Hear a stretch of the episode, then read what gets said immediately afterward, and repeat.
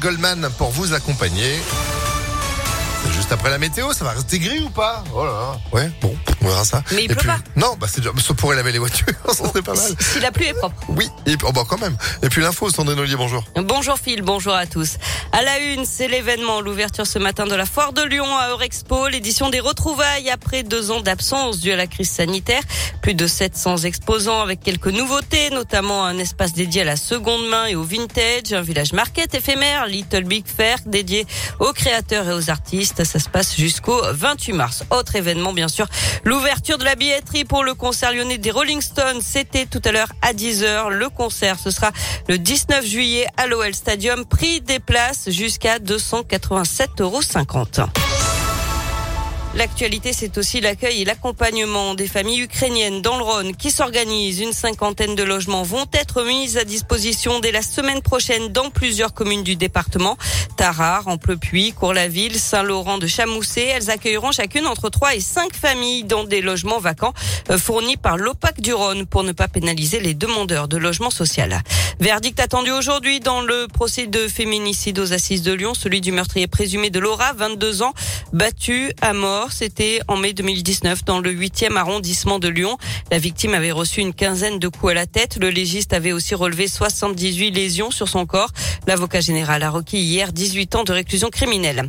Des policiers pris à partie à Lyon alors qu'ils intervenaient pour des feux de détritus volontaires sur la voie publique mardi soir.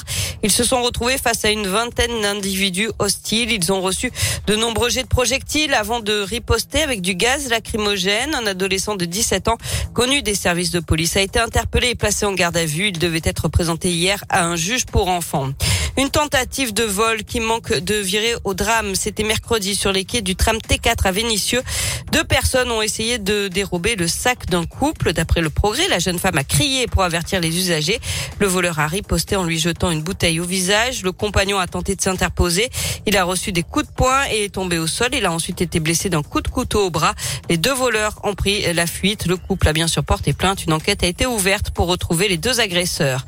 Une info trafic, attention, la 89 va être fermée pendant quatre nuits la semaine prochaine. Plus précisément, ce sont les trois tunnels situés entre Balbini et Lyon qui vont faire l'objet de travaux de maintenance. Les nuits de lundi et mardi, ce sera en direction de Lyon. Dans l'autre sens, pour les nuits de mercredi et jeudi, des déviations sont proposées. Plus d'infos sur impactfm.fr. On passe au sport et au foot. Qui pour affronter l'OL en quart de finale de la Ligue Europa? Réponse en début d'après-midi avec le tirage au sort à partir de 14h des Lyonnais qui croiseront les doigts pour éviter Barcelone notamment ou encore Le- Leipzig. Euh, L'OL qui s'est qualifié après son match nul un partout hier soir contre Porto.